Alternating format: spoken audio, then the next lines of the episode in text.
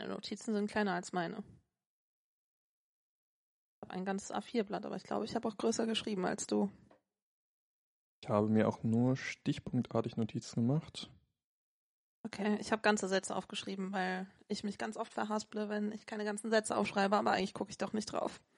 Aber dann habe ich es zumindest schon mal vorformuliert. Du hast doch aber bei deiner letzten Veranstaltung auch relativ spontan ganz gut zusammenhängende Sätze sagen können das hat den Grund, dass ich vorher das alles auf ein A4-Blatt geschrieben habe, aus einem anderen Grund. Und zwar habe ich da einfach so einen Spendenzettel erstellt und dann habe ich auch erklärt, wofür das alles ist. Und das habe ich eigentlich eins zu eins dann wiedergegeben. Gott sei Dank, sonst hätte ich nämlich da gestanden und äh, äh, äh, das nicht machen können. Hat doch dann ganz gut geklappt. Ja. Heute ist echt kalt. Es ist 28. August. Haben wir heute den 28. August? Ich glaube ja, oder den 9. 28.? Weiß es gar nicht. Wir haben Samstag, den 28. Samstag. August. Und es sind 18 Grad im Hochsommer. Ich sitze hier mit einem dicken Pulli. Es ist quasi Herbst. Ja, hoffentlich wird das nochmal was. So. Für die, die sich wundern, Paris ist heute nicht da. Ich bin nicht Paris. Paris ist in Schweden. Ja. Wir haben nachher noch Urlaubsgrüße oder sowas. Also er hat uns eine Sprachnachricht geschickt. Vielleicht ist auch Gesine mit drauf, das wissen wir noch nicht. Wir haben es uns noch nicht angehört. Wir spielen das nachher einfach mal ein und gucken, was uns erwartet. Also hört ihr quasi live, wie wir darauf reagieren. oder auch nicht live. Zwei Tage später. Ja. Wir haben heute auch einen kleinen Groupie da. Chili. Unsere Katze schaut uns zu, ja. Dann würde ich doch mal sagen, fangen wir doch mal an. Wir fangen mal an. Wir Fang du mal an. Fangen wir, der, fangen wir, mit der Intro-Musik an.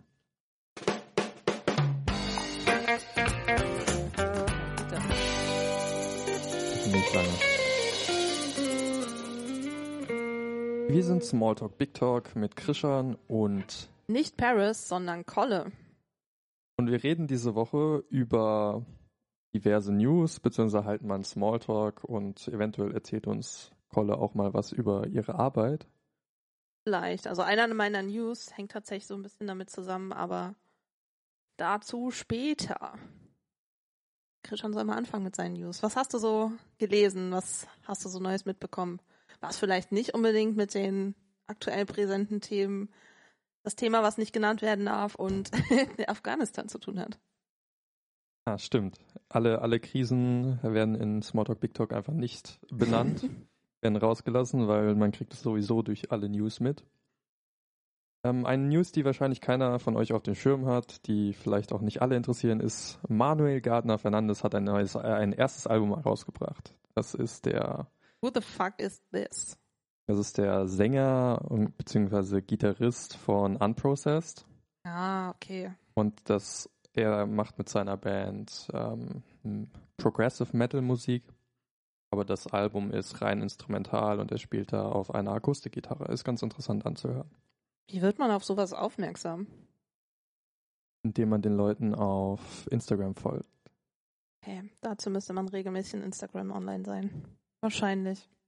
Und in Spotify. In Spotify. Wow. Da findet ihr übrigens auch Smalltalk Big Talk. Oh ja, genau. Ihr könnt euch uns auf Spotify, Apple Podcasts, auf allen möglichen Podcast-Plattformen hören und auch direkt auf Anchor. Ja, und wie hat dir das Album so gefallen? Von Manuel? Manuel Gardner Fernandes. Manuel Gardner Fernandes, ja, okay.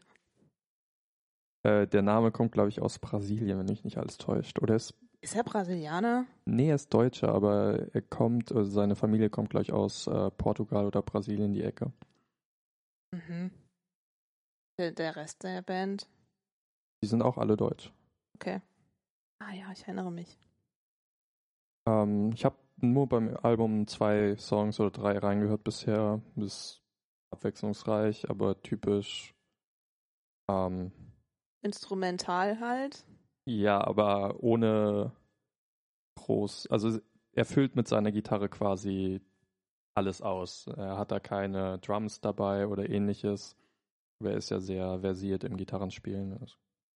Heißt, er hatte auch, also keine anderen Musikinstrumente da mit dabei, nur Gitarre?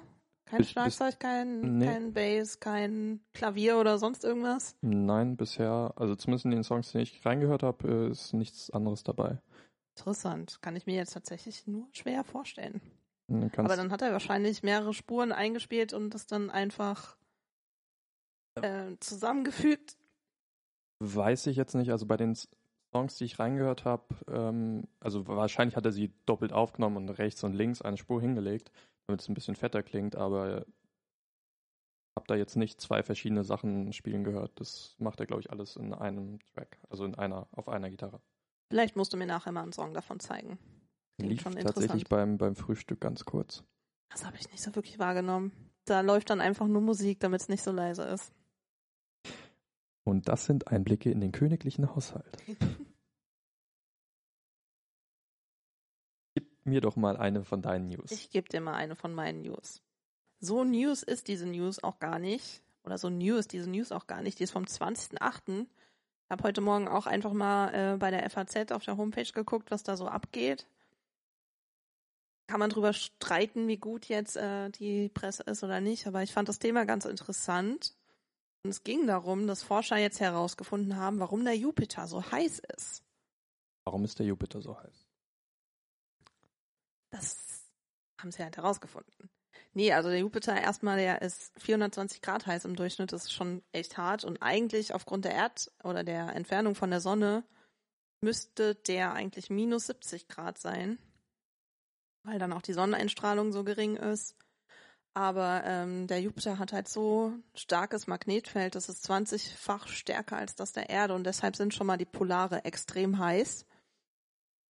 Und es gab schon mal 2016 News, dass das Rätsel gelöst worden ist, warum der Jupiter so heiß ist. Und damals hatte man gedacht, es gibt da so, einen- so einen großen roten Fleck auf dem Jupiter. Das kennt man vielleicht von manchen Bildern. Und dann dachte man, dass das so ein Sturm ist, der dann einfach diese heiße Luft von den Polaren auf dem ganzen Planeten verteilt. Also an den Polaren ist der Jupiter über 700 Grad heiß. Interessant, das ist dann im Gegensatz zur Erde sind das ja die kältesten Punkte. Ja, richtig. Aber es ist irgendwie genau entgegengesetzt wie der Erde. Also an der Erde ist ja am Äquator eigentlich am heißesten und an den Polen kalt. Und am Jupiter ist es genau umgekehrt. Aber soweit ich das jetzt überblickt habe, liegt es einfach am Magnetfeld und auch nicht nur an der Sonneneinstrahlung, weil es ist ja so weit weg, sondern der Jupiter hat ja sehr viele Monde, die darauf auch nochmal einen Einfluss haben. Und das ist sehr cool, weil die haben auch sehr viele Polarlichter da. Also wenn man mal Polarlichter sehen möchte, ab zum Jupiter. Kein Spaß. Nee, und die haben jetzt halt äh, mit den Raumsonden Juno und Hisaki und diesem 10-Meter-Teleskop Heck, nee, Keck herausgefunden, wie die Temperaturverteilung ist und haben dann halt auch herausgefunden, wie die Luftströme sind und die sind eben anders als zunächst angenommen. Und zwar bewegt sich die Luft von, von den Polen weg zum Äquator hin im Prinzip. Das heißt, dadurch findet dann diese Verteilung der Temperaturen statt auf dem Jupiter. Und das sind wohl die News, dass sie da jetzt diesen Luftstrom entdeckt haben, wie sich diese heiße Luft von den Polen auf den ganzen Planeten verteilt. Und das ist halt anders als von den News von 2016, wo man zunächst dachte, dass einfach nur dieser Sturm bei dem roten Fleck die ganze heiße Luft verteilt. Und der Sturm, dieser rote Fleck, war der auch an den Polen? Nee, der Ja. ist, der ist irgendwie mitten auf dem Planeten, so eher so ein bisschen auf der südlichen Seite. Musst du nachher mal googeln, wie das aussieht. Aber die, die Gradanzahl, die sie vorher festgestellt hatten, haben sich jetzt, hat sich jetzt nicht korrigiert. Die hat sich nicht korrigiert, nein. Das ist immer noch minus 70 Grad. Nee, Ja. es ist eben nicht minus 70 Grad. Aufgrund der Entfernung zur Sonne und der geringen Sonneneinstrahlung müsste es eigentlich minus 70 Grad Ah, sein. okay.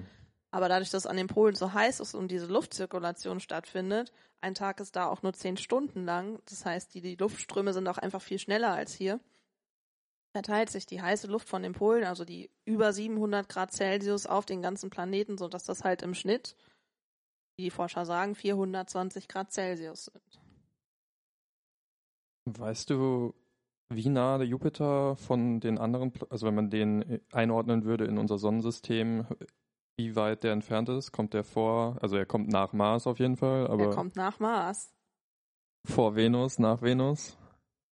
Es fängt an mit Merkur und dann hast du Mars und dann kommt die Erde und dann kommt Venus und dann kommt Jupiter. Gut, dass du das alles noch weißt. Das weiß ich wegen Sailor Moon. Das Alle- ist nämlich auch die Reihenfolge, in der die Sailor-Kriegerinnen da immer auftauchen. Also indem die da in die Serie reinkommen und dann anfangen, eine Rolle zu spielen. Und es geht dann auch noch weiter mit Uranus und Neptun und Pluto. Und dann ganz zum Schluss kommt noch Saturn dazu.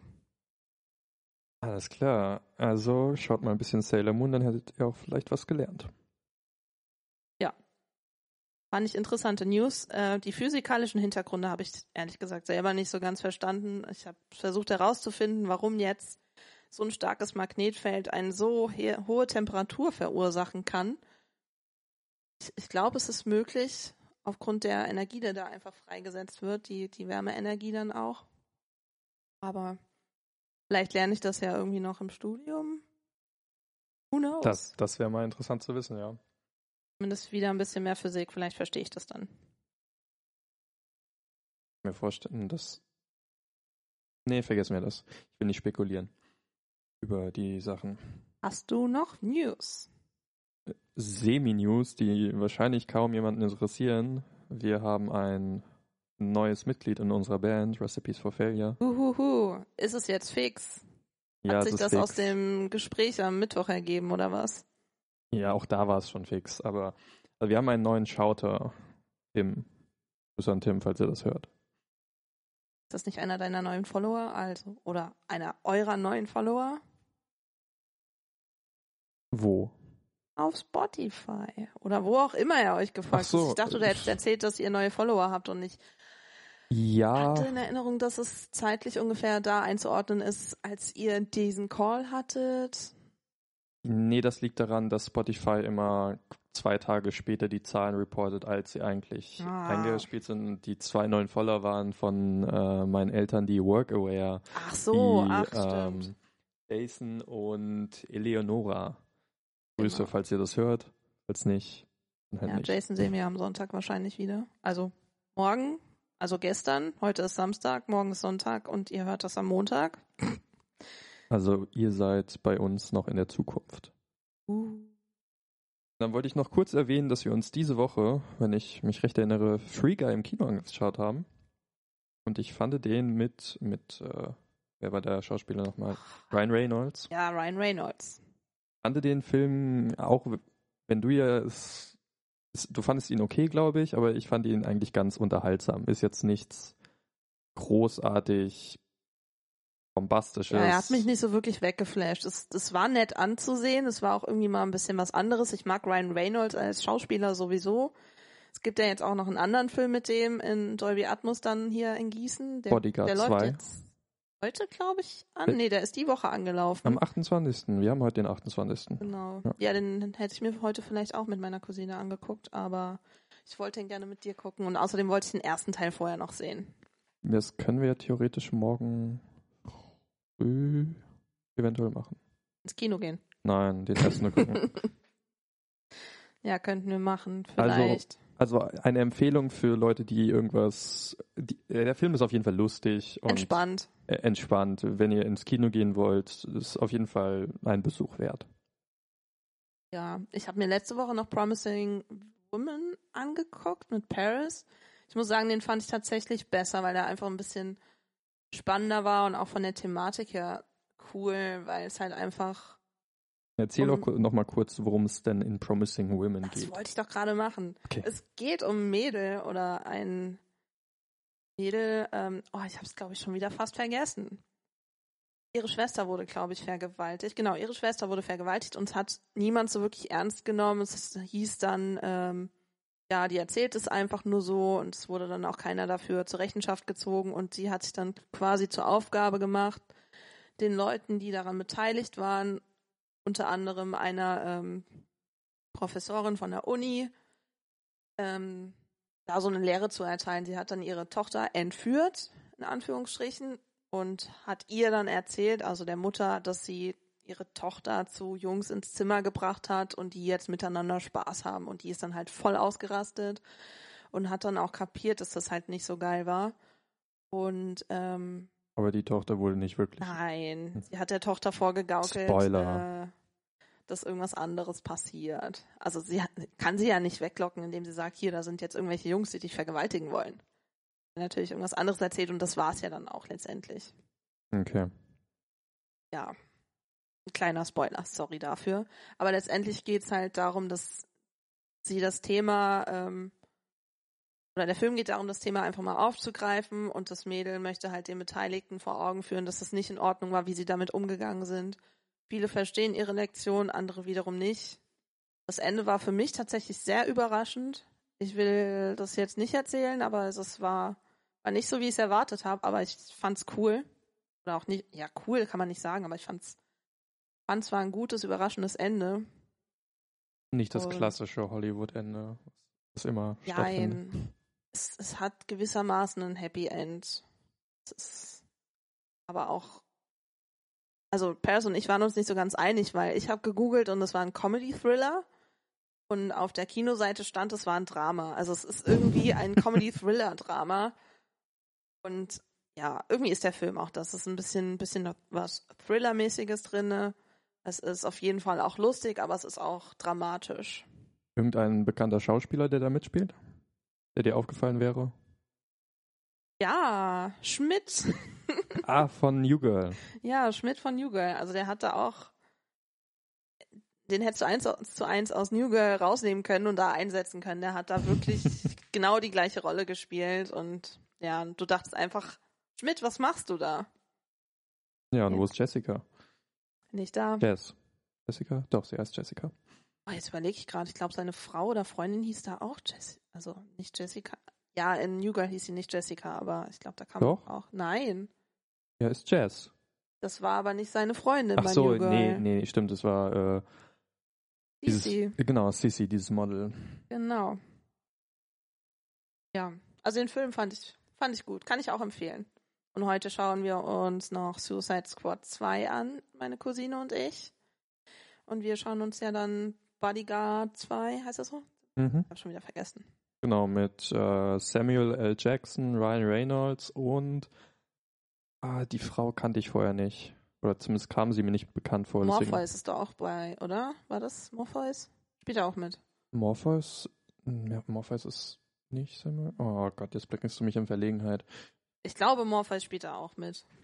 Bin mir ziemlich sicher. Aber ist ja auch egal. Hast du noch andere News? Ja. Noch mehr.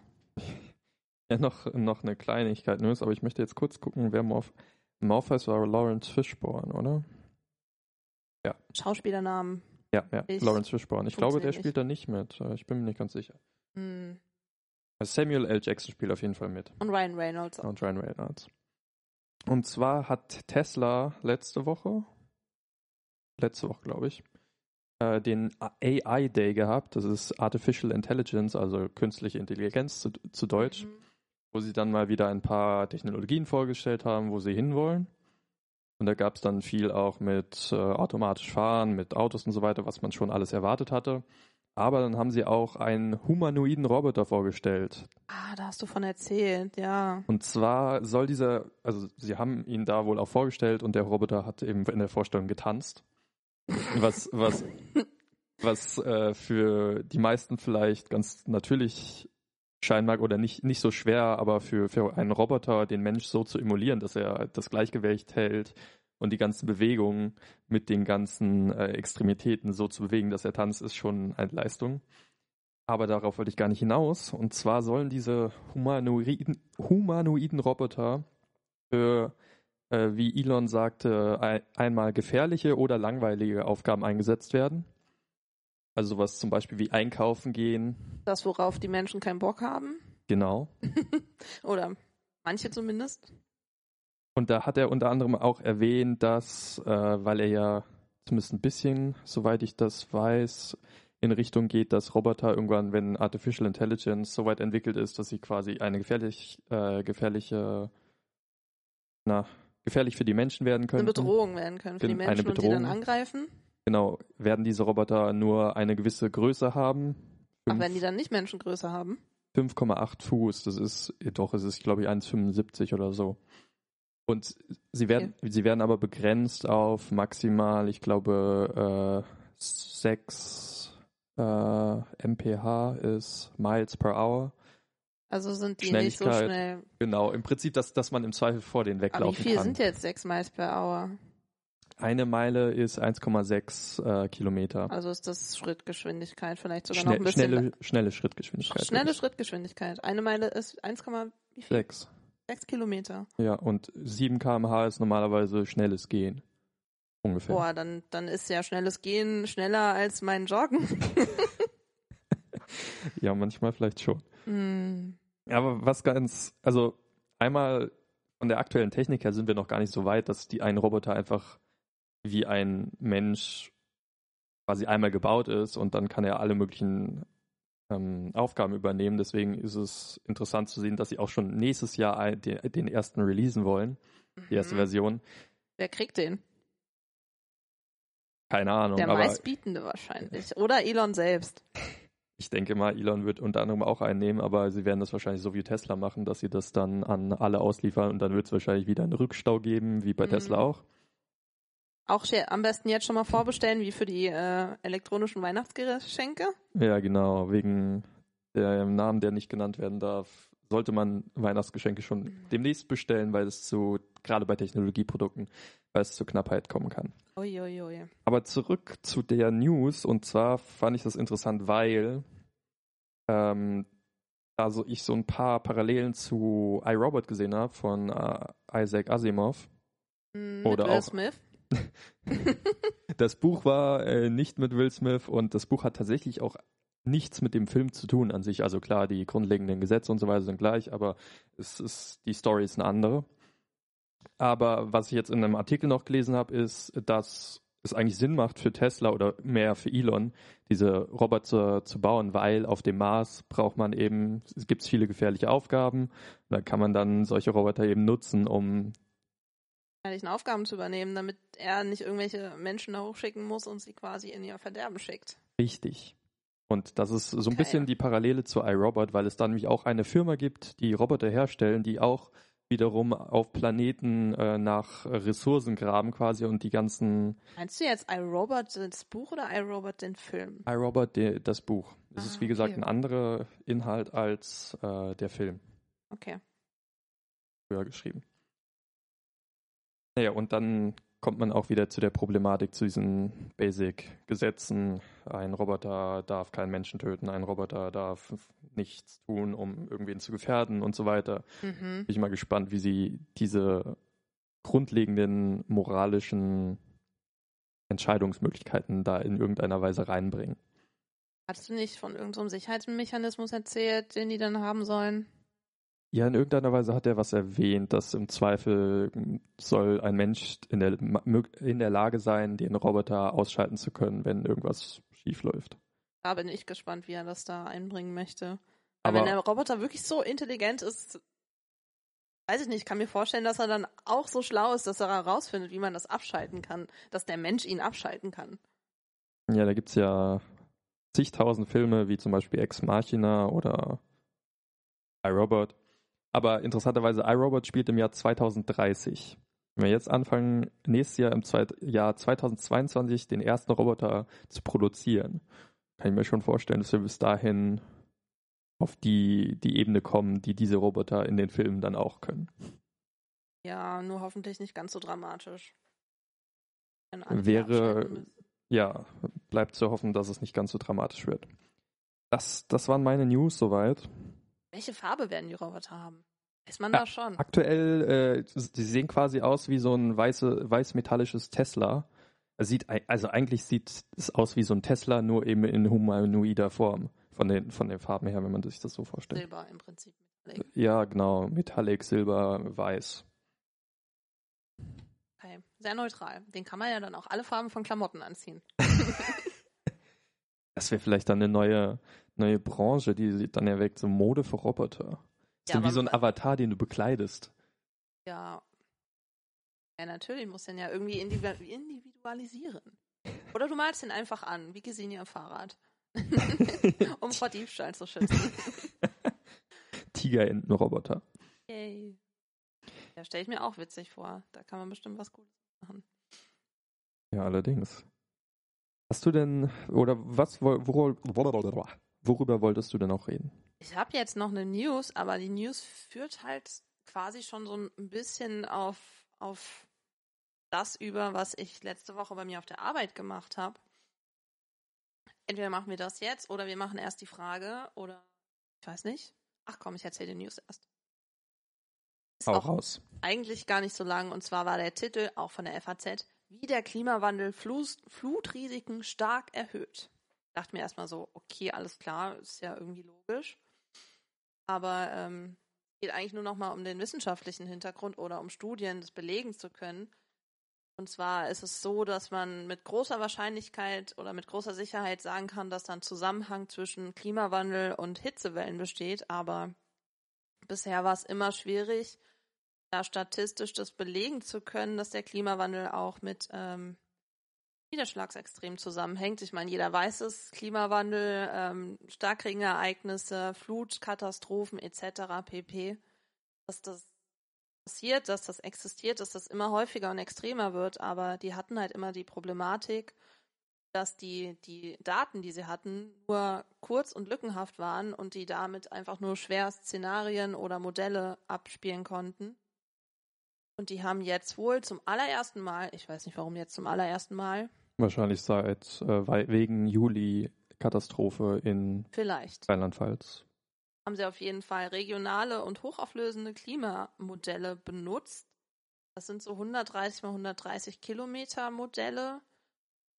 Und da kann man auch einzelne Gewitterzellen darstellen und daran haben die dann irgendwie Simulationen abgespielt und Computermodelle angewandt und haben dann eben herausgefunden, dass ähm, bei der aktuellen Erhöhung um 1,2 Grad, die wir jetzt haben, die ähm, Niederschlagsereignisse um 1,2 bis 9-fache erhöht sind. Und das halt auch nicht alles. Die haben auch damit herausgefunden, dass nicht nur die Häufigkeit erhöht ist, sondern auch die Intensität und die ist 3 bis 19 Prozent stärker. Das sind ja schon ziemlich große Ranges, also 1,2 ja. bis 9-fach und 3 bis 19 Prozent. Das ist halt sehr regional äh, unterschiedlich. Du hast ja, ich habe vorhin, glaube ich, gelesen, dass in Deutschland sogar aktuell schon 1,6 Grad Erderwärmung ist, so im Durchschnitt. Ja, das, das ist halt, weil das so ein regionales Modell ist, hat man ja dieses Jahr auch gesehen. Hier in NRW, Rheinland-Pfalz, da war das mit Starkregen ziemlich heftig. Hier bei uns war es halt einfach nur ein scheiß Sommer. Mit ständig Regen, kalt.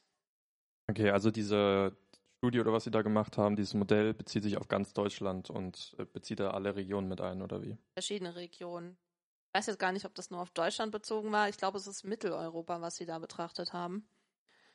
Und ähm, die haben ja auch noch mal Zahlen geschrieben von, dass es eigentlich so ist, dass nur alle 2000 Jahre mal so ein schlimmes Ereignis da regional auftritt. Aber es ist jetzt bei der Erderwärmung schon so, dass es alle 400 Jahre ist. Und wenn es dann bei 2 Grad ist, ist es alle 300 Jahre. Also einfach nur noch mal so Jahre dargestellt, wie häufig das dann passiert.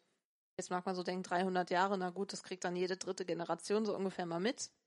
Ja, man hat ja in den vergangenen Jahren immer schon von der Jahrhundertflut, der Jahrhundertkatastrophe gehört, die immer häufiger auftreten. Jahrhunderthitzewelle, Jahrhundert Ja, ja, genau. Alles.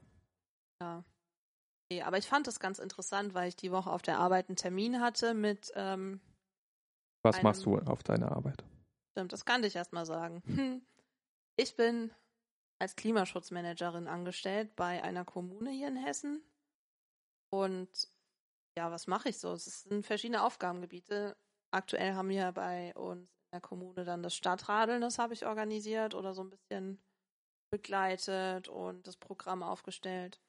Und jetzt ist aktuell die Woche noch gewesen, dass wir eine Starkregenanalyse machen wollen.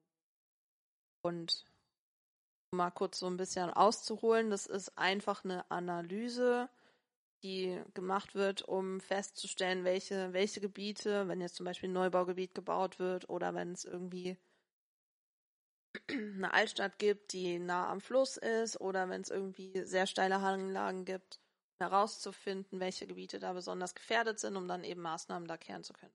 Kehren zu können.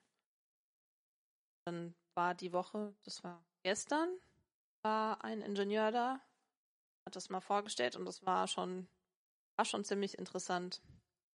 Die machen das dann halt so, dass man denen die Geländemodelldaten geben Verfügung stellt. Die können das auch selber organisieren, aber haben halt gesagt, es macht mehr Sinn, wenn die Kommune das anschafft, weil dann haben die das auch für zukünftige Projekte noch. Und wenn die das anschaffen, dann ist es auf die lizenziert und dann nichts davon. Auch nie die Geländedaten, auch die Höhendaten und ähm, Bodenkarten und so verschiedene Informationen einfach über die, die Landschaft. Und dann haben die ein eigenes Programm, was sie dann abspielen und dann können die eingeben, so und so lange regnet, so und so stark regnet, wo fließt das Wasser hin. Also Dann- quasi einfach so eine Simulation. Genau, so eine Simulation. Und die machen das dann zum Beispiel noch so, dass die dann die Simulation nehmen und feststellen, die Gebiete sind jetzt besonders betroffen und dann gehen die auch ta- tatsächlich nochmal raus und gucken sich das dann vor Ort an.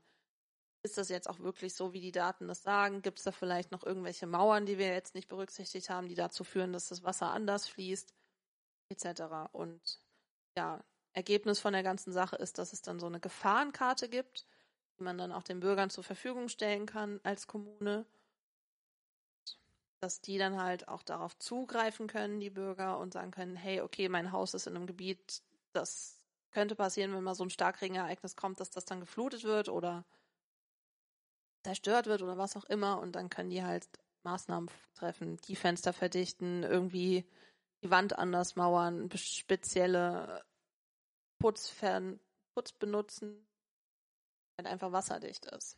Wäre interessant zu wissen, ob sie dann, wenn die Daten öffentlich zugänglich sind, ob die auch für die Versicherung zugänglich sind, ob sie dann auch mehr zahlen müssten aufgrund dieser neuen Wissenslage. Eine sehr gute Frage. Also es macht ja Sinn, die Daten öffentlich zugänglich zu machen. Das Thema gar, das Thema kam gestern auch tatsächlich auf. Hat eine Kollegin von mir gefragt, ob das Sinn macht, das öffentlich zugänglich zu machen. Und ja, es macht's, weil sonst, wenn sowas passiert und die Leute kriegen mit, dass so eine Karte vorliegt, aber wir die nicht zur Verfügung gestellt haben, dann ist das Geschrei auch groß. Ihr hättet uns mal warnen können. So. Aber als Kommune kann man ja dann die Gefahrenzonen angehen und dementsprechend eventuell noch irgendwas vor Ort ändern, um die Abflussgeschwindigkeit oder das irgendwie aufzuteilen. kommt drauf an, wo das ist. Also letztendlich ist es nur so eine, ich sag mal, Hinweiskarte, dass man die Leute darauf aufmerksam kann, machen kann, dass sie da in so einem Gebiet sind, damit die einfach darauf vorbereitet sind und Maßnahmen treffen können. Aber du schaffst es halt als Kommune von 20.000 Einwohnern nicht, da jedes Haus irgendwie sicher zu machen und das ist auch viel zu teuer. Also ist auch ein bisschen Eigenverantwortung gefragt. Was auch interessant war, ist, ähm, der hat uns eine Umfrage gezeigt. Da wurde gefragt, wer ist dafür verantwortlich, dass ihr Haus sicher ist. So, die meisten haben gesagt, Kommune. Die Kommune ist dafür verantwortlich, dass das Eigentum sicher ist, das Eigentum der Leute. An zweiter Stelle war, glaube ich, Feuerwehr, Katastrophenschutz oder sowas genannt. An dritter Stelle die Versicherung und irgendwo ganz unten der Hauseigentümer selbst, dass der Hauseigentümer eigentlich null dafür verantwortlich ist, dass sein Haus geschützt ist. Und das fand ich irgendwie ein bisschen traurig, dass Leute da so die Verantwortung abgeben wollen. Das wollen sie immer da, wo es möglich ist. Immer da, wo es möglich ist, ja. Auf jeden Fall ein spannender Termin und ja, das wird dann noch weitergehen. Ich werde jetzt nächste Woche nochmal mit meinem Chef darüber quatschen und ihm vorstellen, was wir so erzählt bekommen haben. Und dann wird es eben weitergehen, dass es in die Förderung geht. Es ist ein gefördertes Projekt von, ich glaube, vom Land Hessen oder vom Bund, ich weiß es gerade gar nicht genau. Es muss dann Förderantrag geschrieben werden. Und dann dauert es auch nochmal sechs Monate oder so, bis der Förderantrag durch ist. Und dann kann ausgeschrieben werden und dann können sich Ingenieurbüros darauf bewerben, alles ausgewertet werden. Also es dauert mal vorneweg ein Jahr, bevor überhaupt damit gestartet wird. Ist typisch deutsche Das ist schlimm. Bürokratiesystem. Da muss ich mich auch erst noch dran gewöhnen, dass das alles einfach ein bisschen länger dauert.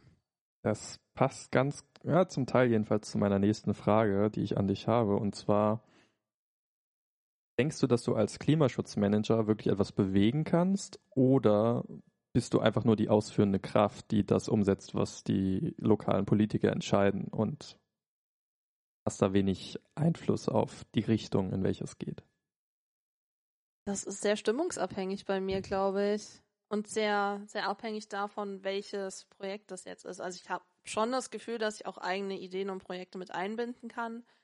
Aber manchmal ist es so, ich, ich habe eine finde ich, gute Idee und möchte es umsetzen und heißt, nö, jetzt nicht, nächstes Jahr vielleicht. Okay, dann halt nicht. Und ähm, bei der Politik ist es halt auch oft so, dass ähm, Sachen halt einfach abgelehnt werden und man halt nicht so wirklich versteht, warum. Wir müssen da keine Begründung für geben, warum sie Sachen ablehnen. Oder ist es immer Wir einfach ein müssen schon eine Mehrheitsbescheid? Begründung abgeben, aber ob die Begründung sinnvoll ist, das ist egal. Okay. Kann aus das Wetter ist heute scheiße Grund abgelehnt werden. Sagen. Nee, also es ist gemischt. Teilweise habe ich das Gefühl, ich kann was bewegen und ich kann das vorantreiben, aber teilweise habe ich auch das Gefühl, dass man da bisschen ausgebremst wird.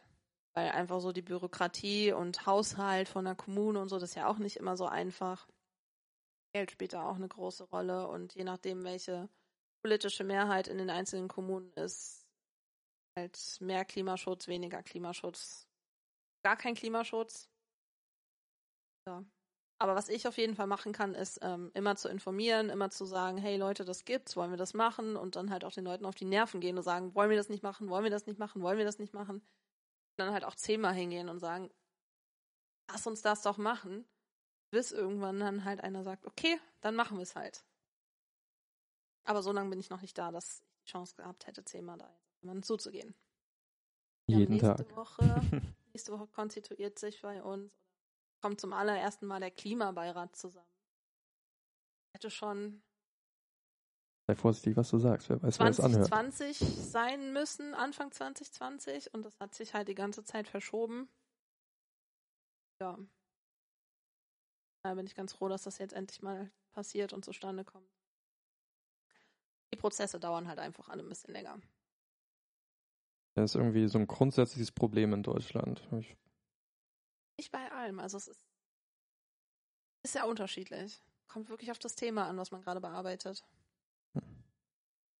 zumindest mein Eindruck, den ich habe, dass wenn es um öffentliche Sachen geht oder dass da einfach zu viele Leute dran beteiligt sind an den Entscheidungsprozessen, was dann das Ganze, der eine kann in der einen Instanz es ablehnen oder dann muss es wieder diskutiert werden mit irgendwelchen anderen, die dann wieder äh, zur Einigung kommen müssen, dann Da wird da wieder ein Detail was, ja. geändert und das wird dann wieder zurückgegeben. Das ist halt ganz oft so, wenn es in der Politik erstmal ist, dann gibt's die, also in der Kommune, wo ich jetzt bin, gibt's die Stadtverordnetenversammlung. Die bekommen dann einen Antrag von einer Fraktion, von einer Partei. Da steht zum Beispiel drin, ähm, dass die Kommune beim Stadtradeln jetzt teilnehmen soll, als Beispiel. Hat so nicht stattgefunden. Aber dann sagen die, hm, ja, okay, können wir so nicht entscheiden. Wir möchten gerne nochmal, dass das unser Ausschuss da berät. Und dann wird es zurückgestellt in der Stadtverordnetenversammlung und kommt einen Monat später mit in den Ausschuss. Dann der, in dem Fall wahrscheinlich dann der Klimabeirat, der das nochmal berät. Der Klimabeirat berät dann, sagt, okay, wir finden das gut. Wir empfehlen den Stadtverordneten, dem zuzustimmen. Das heißt, einen Monat später, in Summe dann zwei Monate später, wird dann entschieden, ob der Antrag äh, durchgeführt wird oder nicht. Also es, es Ja. dauert halt einfach alles. das, Da ist noch eine Frage. Nee, das, die erste Frage hast du schon quasi von dir aus beantwortet, und zwar, was man als Klimaschutzmanager eigentlich macht. Hey, war das nicht die erste Frage? Ach, du hast gefragt, was ich bin, Ja, was ich mache. ich, das war einfach nur ein Einwurf. Ja. Nee, aber ein großes Aufgabengebiet ist tatsächlich auch Öffentlichkeitsarbeit. Das ist im Moment auch sehr schwierig. Oder auch generell war das für mich jetzt am Anfang sehr schwer, weil ich die ganzen kommunalen Strukturen noch kennenlernen musste. Was darf ich? Was kann ich? Was muss wie kommuniziert werden? Was muss ich mit wem absprechen? Und oh, du musst eigentlich jedes einzelne Scheißwort mit jedem absprechen, so gefühlt. Und kannst halt einfach keine gescheite Öffentlichkeitsarbeit machen. Kommunen kennen das nämlich gar nicht. Und das ist halt ein Riesenaufgabengebiet oder das alleine schon eine Riesenaufgabe, das erstmal zu erklären, dass das wichtig ist, wie das funktioniert und Wie die digitale We- Welt funktioniert. es gibt so viele Baustellen. Nein, aber man kann es besser machen. Es wird besser. Ganz bestimmt. Das ist doch ein schöner Schlusssatz zu diesem, zu diesem Thema. Ja, zu diesem Thema. Hast du denn noch was, was du uns erzählen möchtest? Ich noch was, was ich erzählen möchte? Das weiß ich nicht. Das klang jetzt so. Nö, ich wollte jetzt die Sprachnachricht abspielen. Ach, stimmt, die hatte ich schon wieder voll komplett Ah. vergessen. Nimm den mal ab und guck mal.